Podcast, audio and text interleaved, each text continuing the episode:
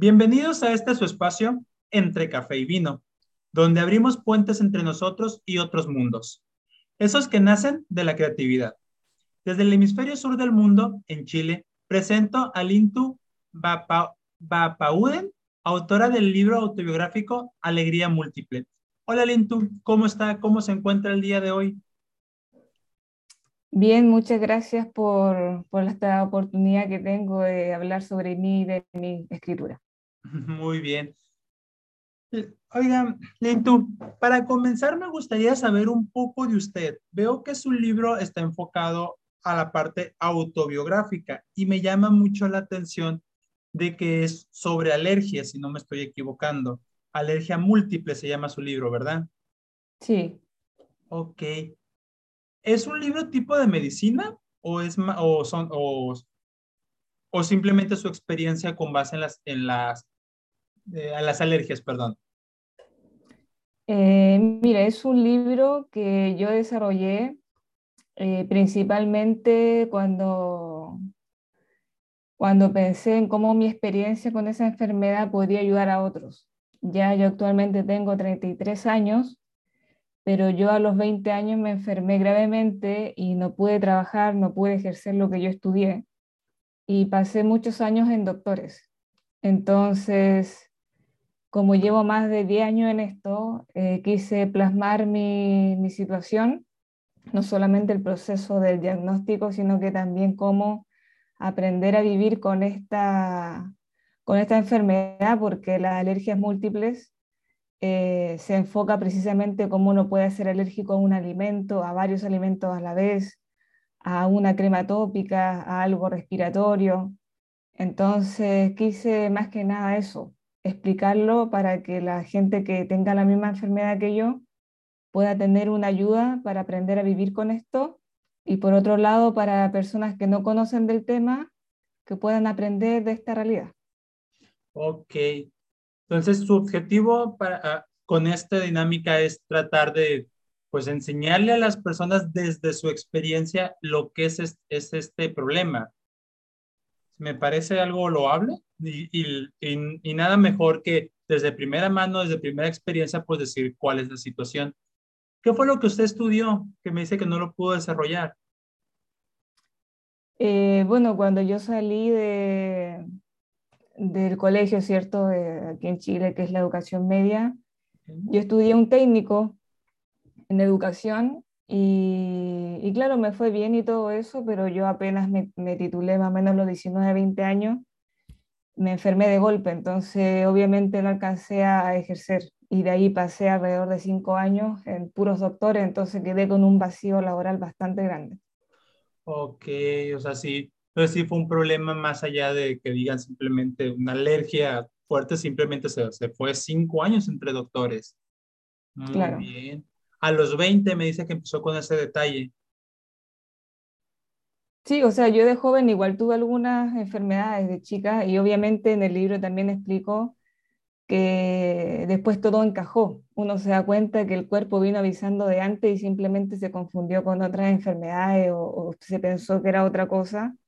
Y al final llegó un momento en que ya mi cuerpo colapsó y, claro, ahí fue más difícil determinar qué fue lo que me estaba pasando. Y por eso también tantos doctores se confundieron con lo que me pasaba y se, y se se juntaron tantas cosas que, claro, mi sistema digestivo, mi, mi piel, todo colapsó, entonces fue bastante complicado en realidad, incluso para los médicos que me trataron en ese entonces.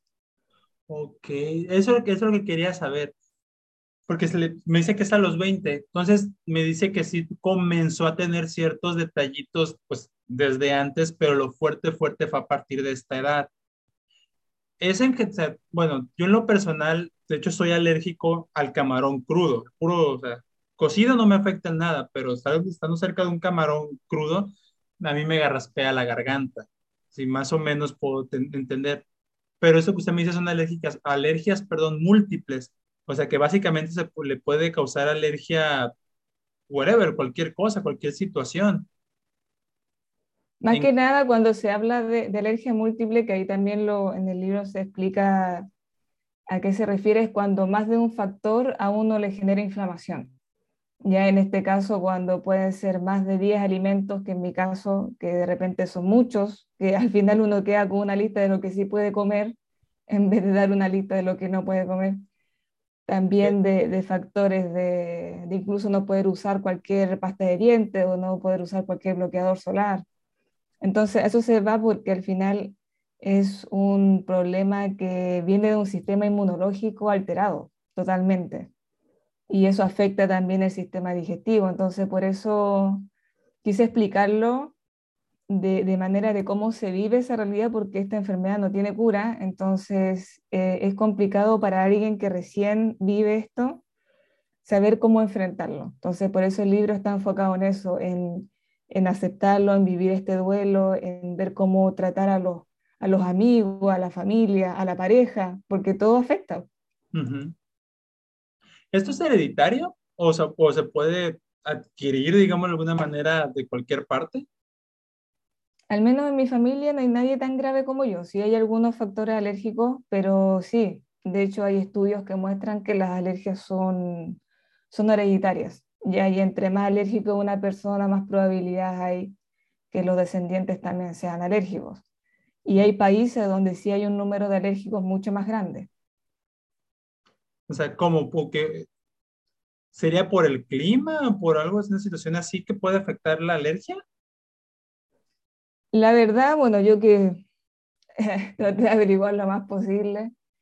Eh, pueden, eh, pueden haber factores incluso de raza, pueden haber factores ambientales, eh, la misma forma en que el ser humano ha modificado la alimentación tantas cosas en realidad que pueden influir, pero lamentablemente no hay una razón específica ni confiable como para decir sí, se debe a esto, porque en realidad no la hay. Simplemente una enfermedad como puede surgir cualquier otra.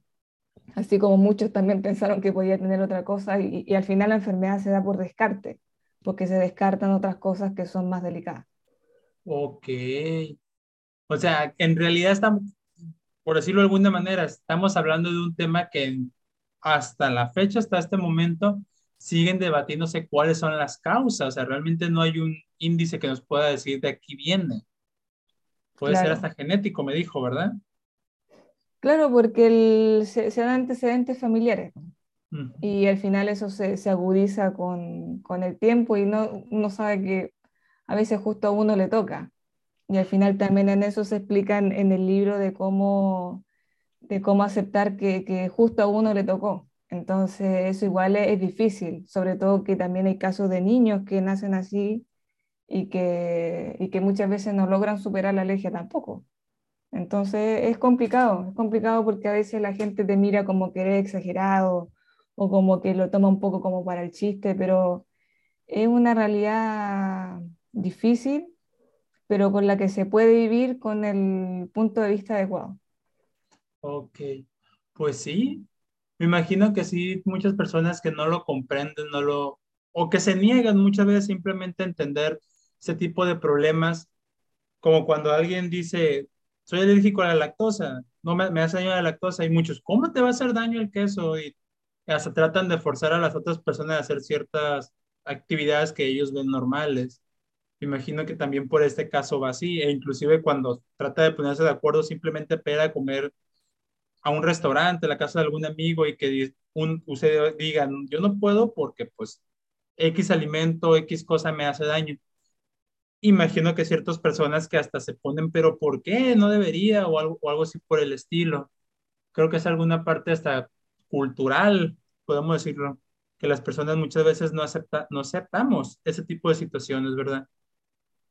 Claro, por eso que se da como socialmente. Yo también en, uno de los capítulos lo menciono. Al final muchas veces la alimentación se da como algo social. Como tú recién acabas de mencionar, el hecho de que uno se junta con amigos, con familia a comer y uno precisamente no puede comer de todo. Entonces también ahí hay un, un conflicto y, y se genera emocionalmente también afecta mucho. Entonces, por eso también lo quise hacer, porque en ese momento cuando yo lo viví, no tuve esa ayuda. Entonces dije, quisiera que otras personas sí la tuvieran. Aunque yo no la tuve en ese momento, yo sé que puedo ayudar a otros con, con esa experiencia para que no se sientan solos al final, porque no estamos solos, pues si hay más personas como uno. Sí, no porque usted no tuviera el, apoyo, no significa que no lo puedes dar tú a los demás. De hecho, alguien tiene que empezar a hacerlo, ¿no? Y en este caso, pues le tocó comenzar con el apoyo y, como le dije ahorita hace ratito, empezó dando desde su perspectiva, desde su entendimiento, lo para que otras personas puedan decir, no estoy, no estoy solo, ¿verdad? Algo muy importante, que nos, sentamos, nos sintamos, perdón, en confianza con otras personas y que no estamos solos en un solo problema. Me parece muy bien, me gusta, me gusta su, su iniciativa. Una pregunta, por lo, porque me llama la atención, es este, usted, usted diseñó todo completamente una página web, lintobapauden.com. ¿Por qué, ¿Por qué diseñó su página con base en esto en lugar de sacar un libro tradicional? Bueno, principalmente mi idea original eh, era precisamente publicarla como un libro, ¿ya? Pero siempre con el formato de ebook, ya que fuera digital. Mi intención nunca ha sido sacarlo en realidad en físico. Prefería que fuera ebook para que así llegara la, hasta el último rincón, ¿cierto?, del, del planeta. Pero cuando lo terminé y quise hacerlo de manera en, esta, en la mayoría de las plataformas, ¿cierto?, que existen para autopublicarse, eh, me encontré con muchos problemas. Ya, entonces, más que nada por las altas comisiones que, podían, que pedían las plataformas, por sus dudosas políticas de contratos, que al final, como que siempre me he encontrado como con una traba en el camino. Entonces fue tanto la cosa que dije ya, prefiero definitivamente hacer mi propio espacio en la web y que las personas lo puedan leer directamente sin, sin, tener que inscribirse en nada, sino que llegan y lo lean desde su celular, desde su tablet, su computadora y, y eso, porque al final yo lo quería lo más abierto posible. Entonces, con otras plataformas me, me, generó ese conflicto, porque desde mi país como que me ponían también muchas condiciones. Entonces dije, prefiero comprarme un dominio y, poner ahí toda mi escritura, porque obviamente no me iba a enfocar solamente en el libro de, de la alergia múltiple, sino que quería también hacer más historia, en este caso de ficción. Entonces preferí quedarme con un espacio mío y poner todo lo que yo quisiera ahí. Sí, gratis. Completamente. La verdad es que tener el control de tu propio producto, por decirlo de una manera, pues sí, siempre va a ser mejor que caer en las manos de intermediarios que nos dicen cómo tenemos que hacerlo, ¿no? Sí, por esa parte sí, sí la entiendo. De hecho, yo mismo estoy trabajando en una página para, para NACU. Estoy trabajando donde pienso subir toda la información que pues he generado, los, mis escritos, mis libros, poesías, y eh, próximamente pues también estas entrevistas también piensan estar en clase ahí pero pues ahorita le digo, está en construcción. Por eso entiendo perfectamente lo que me dice de esto es mío, yo controlo y sé lo que pongo, quito y subo acá, ¿verdad? Ok. Muy bien. Partiendo de que la idea, pues, es apoyar a las personas en su, eh, con las alergias, principalmente, si no me equivoco, o eso mínimo yo comprendí ahorita que me dijo, lo que más enfoca es en ayudarles en ese primer impacto, en el primer impacto que dices, hey, tienes estos detalles, pues ni modo, hay que prohibir todo esto. Eso fue lo que yo entendí primeramente. ¿Estoy correcto o estoy equivocado? Sí, o sea, por un, en un principio, claro, es el, es como la contención, se puede decir, de, de enfrentarse a una enfermedad desconocida, porque como le he mencionado, es, eh, la mayoría no, no ubica realmente lo complicado que puede ser tener varias alergias a la vez y las consecuencias que eso a uno le traen físicamente. Entonces, por eso quise hacer como una guía, porque al final es una manera de explicar cómo uno enfrenta esa situación, que en realidad ningún médico enseña eso. Los médicos dan tratamiento, ¿cierto? Dan algunos remedios que ayudan para enfrentar las crisis, pero nada más. No, no explica más allá de cómo eh, vivir ahora con esa condición. Entonces, por eso lo hice, obviamente, de una manera amena, porque si bien ahí uno explica que si uno pasa por periodos de, gran desánimo, no es la idea que la persona lea el libro y quede peor. sino que al contrario, la, idea es que la persona salga animada, que, que, se dé cuenta que puede vivir con esto y que aunque uno se caiga en el proceso, igual se va a poder levantar otra vez. Pues sí, muy importante. Muy bien. Me dice que, o sea, ok, esa parte pues quiero entender de cierta manera, pues a pesar de que sea su experiencia propia, pues me imagino que debe llevar algunos, algunos elementos de, de medicina, perdón, me fue la palabra, de medicina. Usted, aparte de su experiencia propia, lo que vivió, lo que hizo, ¿cómo fue que se documentó para poder llegar a, a estos consejos que usted está dando? O esas, o no dar estos consejos, más bien de hablar de esos, de esos terminologías o ese tipo de cosas que las personas necesitan saber para empezar a tratar esto. Bueno, hay un capítulo que precisamente habla de, de esa como lista de exámenes que yo me hice, y vi una lista enorme, pero fue obviamente basada en la lista de, que, de los profesionales que me dieron esa, sea exámenes de sangre, diferentes exámenes físicos. Pero claro, hay unos términos que son básicos como que es, que es la histamina, que es una contraprueba, que eso igual se explica ahí. En realidad son términos generales que uno lo busca en, en, Google y se va a saber exactamente qué es porque forman parte de nuestro cuerpo. Pero en realidad como este libro no está enfocado a medicina propiamente tal, lo que hago más que nada es incentivar a la persona a que pueda investigar por sí misma. Por ejemplo, cuando le dan este diagnóstico de, de alergia por, por decir al maíz, que sea capaz de ella misma buscar todos los derivados del maíz y, ser lo suficientemente fuerte y generar ese autodominio para, para aceptar esa nueva realidad y, y hacerlo parte de su vida. Porque eso es lo que cuesta. Llega un momento en que, claro, uno puede tener toda la película clara de ya, todo lo que uno le hace mal, pero de ahí hacer caso, es el tema. Porque eso es lo que a uno le cuesta, cambiar la vida, eh, aceptar que uno perdió ciertas cosas que nunca más van a volver. Entonces, ese, ese enfoque es el que yo le doy para que emocionalmente la persona se pueda levantar y, y ser responsable consigo misma. Sí, ok. De hecho, esa, por eso quería hacer esa pregunta, porque quería hacer esa distinción.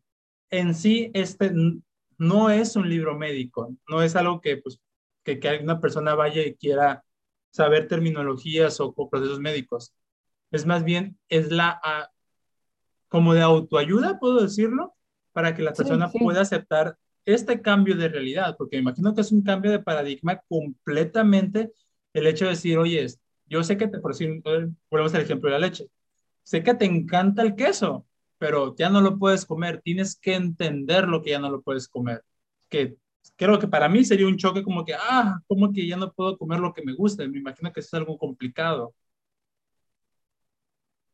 Sí, eso es lo más difícil, eso es lo más difícil, porque por un lado está que uno lo reconozca y por otro lado está que los cercanos también lo reconozcan. Entonces, esa es la, la disyuntiva que sea todo el tiempo, porque a veces uno no quiere, no quiere ceder, pero el único que se daña al final de cuentas al no obedecer es uno mismo. Entonces, el hecho de que uno al final también aprenda a quererse como es ahora, también es un proceso que hay que realizar, de todas maneras. de, de, querer ese nuevo yo, como yo le digo, porque ya no somos los de antes, pero bueno, hay que aceptar esta nueva condición y, y comprender que mientras no haya una solución eh, segura, se puede decir, porque pueden haber miles de cosas que uno le digan y, y puede que no funcionen. Eh, entonces, en ese proceso eh, la, la fortaleza que uno tiene que generar es alta, eh, es alta, entonces está enfocado a eso, a que uno emocionalmente se estabilice de nuevo, porque literalmente a uno se le destruye todo lo que conoció en algún momento y empezar todo de nuevo, eso es lo difícil. Ok, no. Oh, sí. No me ha tocado pasar, espero que no me toque pasar, pero por lo que me dices, sí siento que sí sería un proceso muy complicado. Es un proceso muy complicado el hecho de decir, tu vida cambió, ni siquiera es tu culpa ni la culpa de nadie, simplemente algo que sucedió y, y ahora entiéndelo. Así, y ni siquiera es pregunta, es entiéndelo que todo tu vida y por favor seres queridos y todos los que me rodean, entiéndanlo junto conmigo. Que ese es otro, ese es otro pleito, es otro problema. Que las personas te entiendan que también, pues, a pesar de que ellos quieran, ya no vas a poder hacer muchas cosas. Sí, creo que sí es algo difícil, complicado, y no sé si le pasó o tenga la experiencia, pero creo que puede ser hasta motivo de pleitos con muchas personas, ¿verdad? Sí, la verdad es que sí, cuando de repente insisten, como tú mencionabas, eh, como que no, como que uno está, eh, como yo te decía antes, como que uno está exagerando o como que no, como que lo pueden agarrar para broma, pero en realidad es, serio. Y, es el punto también porque como esto no es tan evidente al tiro, yo lo digo porque en mi caso soy alérgica eh, muchas veces tardía, entonces hay reacciones que me vienen de repente dos o tres días después que comí algo. Entonces generalmente se habla de la anafilaxia, que es la que es inmediato y que es así, es mortal. Entonces, en realidad hay varios niveles de alergia y hay que entender que todas pueden ser igual de graves, porque si el cuerpo se sigue saturando con lo que sabe que le hace mal, sí o sí va, va a colapsar. Eso es algo muy importante, ¿eh? perdón que le quite la palabra porque quiero recalcar esto. Es algo muy importante lo que acaba de decir. Yo en lo personal no tenía idea de que había una alergia que se presentaba días después. Yo siempre por la televisión o por, no sé, la tradición de las personas, siempre creí que era básicamente instantáneo la reacción. Y ahora me vienes a decir que puedes tener una reacción días después. Sí, cuando son alergias, cuando no son alergias mediadas por IgE, que ahí también se explica que hay alergias que son inmediatas, que pueden producirse a los 5 o 10 minutos después, media hora quizás máximo, y hay otras que se pueden manifestar 24 horas después, 72 horas después, incluso 5 días después, porque son alergias que se desencadenan en el sistema digestivo y después viene la urticaria y después vienen las colitis porque el cuerpo no lo toleró. Intentó aceptarlo y no. Entonces, claro que se, se forma un desorden porque uno de repente no sabe que le cayó mal. Es todo, todo un drama de repente se arma en torno a esto. Entonces, por eso es, es importante informarse. Y yo cuando hice este libro de no ficción, eh, me costó también eh, plasmarlo de esa manera, hice varios ajustes para que quedara coherente, para ordenar los conceptos, para que se entienda lo que quiero decir, para que un enfermo se sienta identificado y para que una persona que desconoce el tema se dé cuenta de, que esta realidad es, eh, es factible en muchas personas. y, y que incluso le puede estar pasando a alguien y no sabe qué es eso, porque es eso también pasa. Que puede decir, pucha, yo me he sentido mal comiendo tal cosa y no, no sabía que era por eso. Y eso también afecta e involucra a muchas personas que también tienen enfermedades inflamatorias intestinales. Yo también tengo en parte eso, que son varios factores del sistema inmunológico que se, que se, se afectan. Y los mismos celíacos también, que son otra faceta también ellos sufren porque de repente no entienden que realmente no pueden consumir absolutamente nada de gluten. Eh, porque todavía la gente no, no comprende lo, lo, dañino que puede ser aunque sea una pizca para ellos. Entonces es el, el, el punto de, de, informar. Yo sé que lo más probable es que con esto tampoco logre hacer una conciencia colectiva, pero sí que a quienes lo padecen o quienes son sus cercanos puedan realmente entender que es un tema delicado y que, y que hay que apoyar nomás a la persona enferma, no hay nada más que hacer. Entonces, qué mejor que dejar fuera esos factores que nos dividen y compartir otras cosas, que seguimos siendo personas normales al fin y al cabo. Muy, no, sí, tienes toda la razón.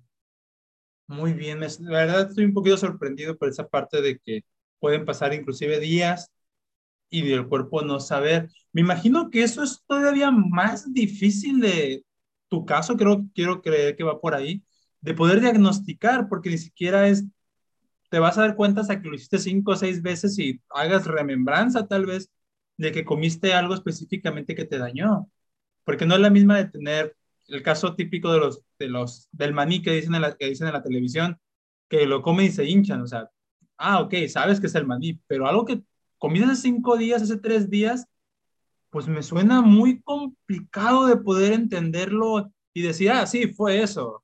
No, se, se me hace Es dificilísimo identificar, por eso que ahí uno lleva, lleva un registro de lo que come todos los días, a qué hora lo comiste.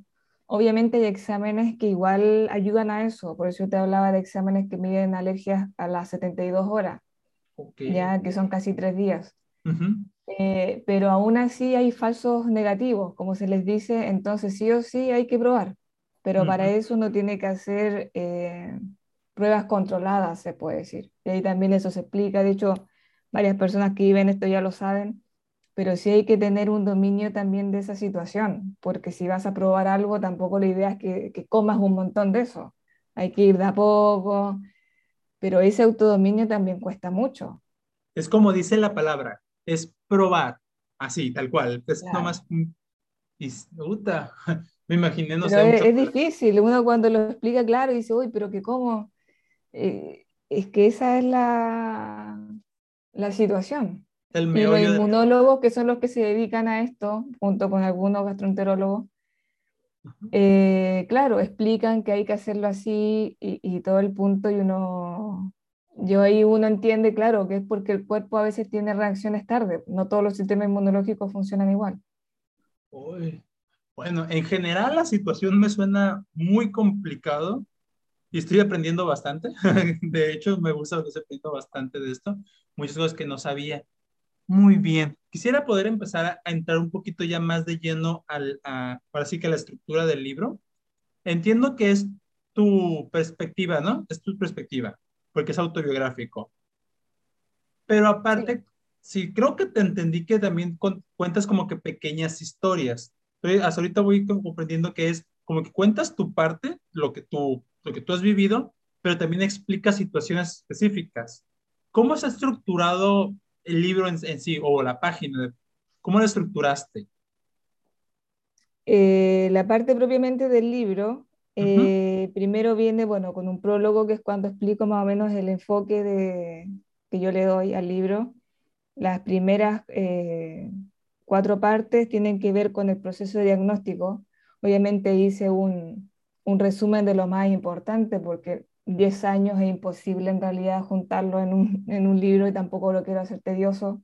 Y tampoco mostrar ni tampoco mostrar eh, todos los doctores que visité y que no me sirvieron, porque eso me basta con decirlo en una frase.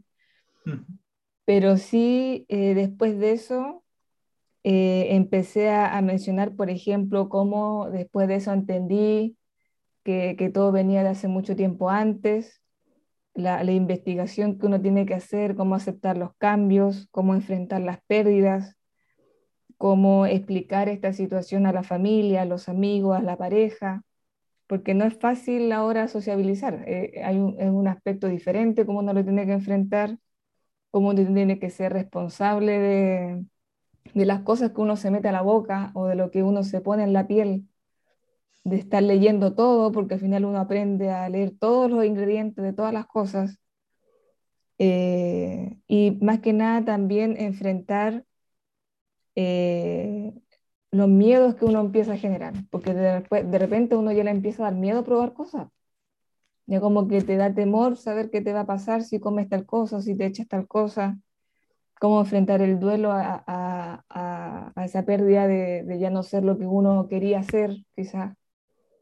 Eh, la obsesión también con este tema, porque llega un momento en que uno como que se obsesiona y quiere saber absolutamente todo de, de, de todos los lo alimentos, de, todo la, de todo lo que nos rodea, eh, porque uno al final vivió tanto tiempo en doctor que ya como que al final eso gira, eso empieza a girar tu vida. Uno gira en torno a eso, entonces eso también hay como ponerle un, un, límite. Sí. Hay que ponerle un límite. Entonces, todo eso, incluyendo también la baja autoestima, sentirse fracasado, todas esas cosas las la, fui colocando en diferentes capítulos y finalmente las conclusiones porque yo me enfoco en eso, yo me enfoco en, en, cómo yo lo viví y cómo emocionalmente eso me afectó. Porque todos los doctores te pueden tratar físicamente algo, pero cómo uno lo siente, cómo la emoción de repente te agobia, eso nadie lo ve. No, bueno, preguntando así, no, ¿tú no fuiste o no tuviste la necesidad de ir con psicólogos, por ejemplo, para poder enfrentar este duelo, este problema, esa problemática? Sí, yo en una parte del libro lo menciono de, de lo importante que es recibir la ayuda emocional, sobre todo cuando uno llega como a un punto en que ya te sientes colapsado. Eh, pero sí doy a entender lo importante también que es ir a, a, un psicólogo clínico, ya un psicólogo que sepa de enfermedades muchas veces crónicas. Puede que no sepa de esta en particular, pero sí que se dedique a personas que viven duelos por enfermedades. Porque no es lo mismo ir a un psicólogo por ansiedad, por, eh, por alguna fobia, etcétera, ¿cierto? Cada sí, psicólogo sí. se especializa en diferentes áreas. Entonces, ir a un psicólogo capacitado, eh, claro que tiene su, su plus y de hecho uno tiene que hacerlo, pero lamentablemente no siempre están los medios económicos para hacerlo. Hay sí. países que es muy difícil acceder a la medicina, eh, sea psiquiátrica, psicológica. Eh, entonces, si este libro en parte puede ayudar, genial, pero puede que no sea suficiente. Eso yo lo dejo claro, porque en mi caso no fue suficiente, puede que en otros sí, puede que haya personas que superen eh, ese desánimo mucho más rápido, y, y, genial que así sea, sería fantástico. Uh -huh. eh, pero sí lo dejo claro que, que, es necesario, sobre todo cuando llega ese, ese momento en que ya ves que no hay retorno y que sí o sí tienes que avanzar. Pues, Lintu, aquí aprovechando que estamos hablando de este tema, porque me, me llama la atención, me suena que es, pues, ocupas cuatro doctores diferentes. Ocupas el psicólogo que te ayude para la parte emocional. Ocuparías inclusive, creo que hasta, hasta un nutriólogo que te, puede, te pueda guiar en la alimentación. El doctor, pues, de cabecera como tal. Y me dijiste también que es, bueno, el doctor se diría porque sería el gas, gastroenterólogo, si no me, soy muy malo para este tipo de palabras muy largas y, y, y, algo tipo cutáneo también, ¿no? Serían estos cuatro. ¿O cuál otro también necesitarías aparte de estos? Eh, o sea, los que ven primeramente la enfermedad inmunológica son los inmunólogos, que ellos se dedican a, a todo okay. lo que es, precisamente a lo que es alergia ya más generalizadas. Okay. Los dermatólogos, obviamente, cuando hay urticarias o dermatitis, pero un dermatólogo no es suficiente si no se sabe la razón de base de por qué tu piel está reaccionando así. Que fue mi caso, porque claro, yo empecé por dermatólogos, pero los dermatólogos no hubo ninguno que me dio una solución. Ellos me derivaron a inmunólogo después. Entre eso también está el gastroenterólogo, dependiendo si hay también alguna inflamación a nivel intestinal, uh -huh. que también fue mi caso. Y obviamente nutriólogo o nutricionista también es necesario asesorarse, pero también hay que buscar uno clínico, ¿Por qué digo esto? Porque hay muchos nutricionistas que se dedican al área deportiva, a, adelgazar, por ejemplo. Yo en mi caso soy muy delgada, siempre fui delgada. Yo mido unos 60 y pesaba 50 kilos y llegué a pesar 38 cuando me enfermé. Entonces tuve que hacer un proceso de recuperación muscular. Entonces tuve, tuve un, en ese tiempo un bioquímico nutricionista que él me ayudó. También lo menciona en el libro, que él me, me enseñó muchas cosas respecto a la alimentación y así pude recuperar hasta cierto punto mi peso. Ahora estoy en 47, que es como mi promedio, pero más allá de eso yo no subo. Okay. Porque ahí, ahí quedé. Y hasta el momento me, me permite vivir, no, no hacer ejercicio, pero vivir. Pero sí, hay un, hay un completo equipo de, de médicos de por medio. Eh, es imposible quedarse con uno solo. Y ahí uno también se mueve, porque sí, a veces sí, si no te da una solución uno tiene que buscarla. Oye, es que entonces sí es un... Ok, entonces eso es hasta un choque muy fuerte para la familia como tal, o sea, es un gasto muy, muy grande hacer, es, este choque, aparte emocional, es un gasto económico, porque me acabas de mencionar a cinco especialistas diferentes y son especialistas. Y me gustó muy bien que es cierto, algo muy bueno que tenemos que recalcar es que no es lo mismo el nutriólogo deportista, el nutriólogo para bajar de peso, el, que ese nutriólogo que me está diciendo tú que es clínico, porque ya es otra cosa muy diferente. También hay que muy importante revisar las especializaciones porque al final del día son los que nos van a saber decir con base en lo que nosotros estamos buscando específicamente, ¿verdad? Ok. Ok, sí. Entonces sí es un, es una, es un, es un tema de palabras mayores lo que estamos hablando. Muy bien. Aparte de tu experiencia, ¿hablaste con otras personas o simplemente fue decir tú, en mi perspectiva, o, o, si, te, o si trataste de comunicarte con alguien más en esa situación? Desde que supe el diagnóstico y todo eso, obviamente que estaba en grupos de, de Facebook, en, en, diferentes grupos que también son alérgicos, muchos de ellos son niñitos, que principalmente tienen alergia a la proteína, a la leche de vaca, entre otras cosas. Eh, y la realidad, la realidad precisamente se repite ya es, lo mismo, son los mismos doctores, son los mismos parámetros. Eh, entonces también lo hice pensando en ellos, también, y en esas mamás, en esos papás que viven esa realidad con niños tan chiquititos, eh, que también obviamente es difícil para ellos. Como decías tú, desde el núcleo familiar también es un impacto muy grande. Entonces ellos también necesitan apoyo eh, emocionalmente en ese proceso pero claro, averiguando ciertas cosas fui sacando de ahí, pero no es que tenga experiencias ajenas, eh, está enfocado en, en mi experiencia personal. Muy bien, muy bien, muy, muy, muy bien, lindo. Muy bien. Antes de cerrar, quisiera hacerte una serie de preguntitas. Si tuvieras que resumir tu libro, ¿cómo lo harías? La, la, la forma más corta que hubieras que resumirlo. La forma más corta. Por ejemplo, en una palabra, ¿cómo lo resumirías? ¿Qué palabra dijeras tú? Esto, para esto es mi libro. Es que no hay otra palabra que no sea autoayuda, porque es para eso. Muy bien. Eh, es un libro de no ficción de autoayuda. Muy bien. ¿Qué consejo tú le darías a las personas que, que tienen esa problemática? Eh, bueno, que no se rindan ante el diagnóstico, que, que no se sientan que no van a poder vivir con esto, porque sí se puede. Es, es una desgracia, eso sí.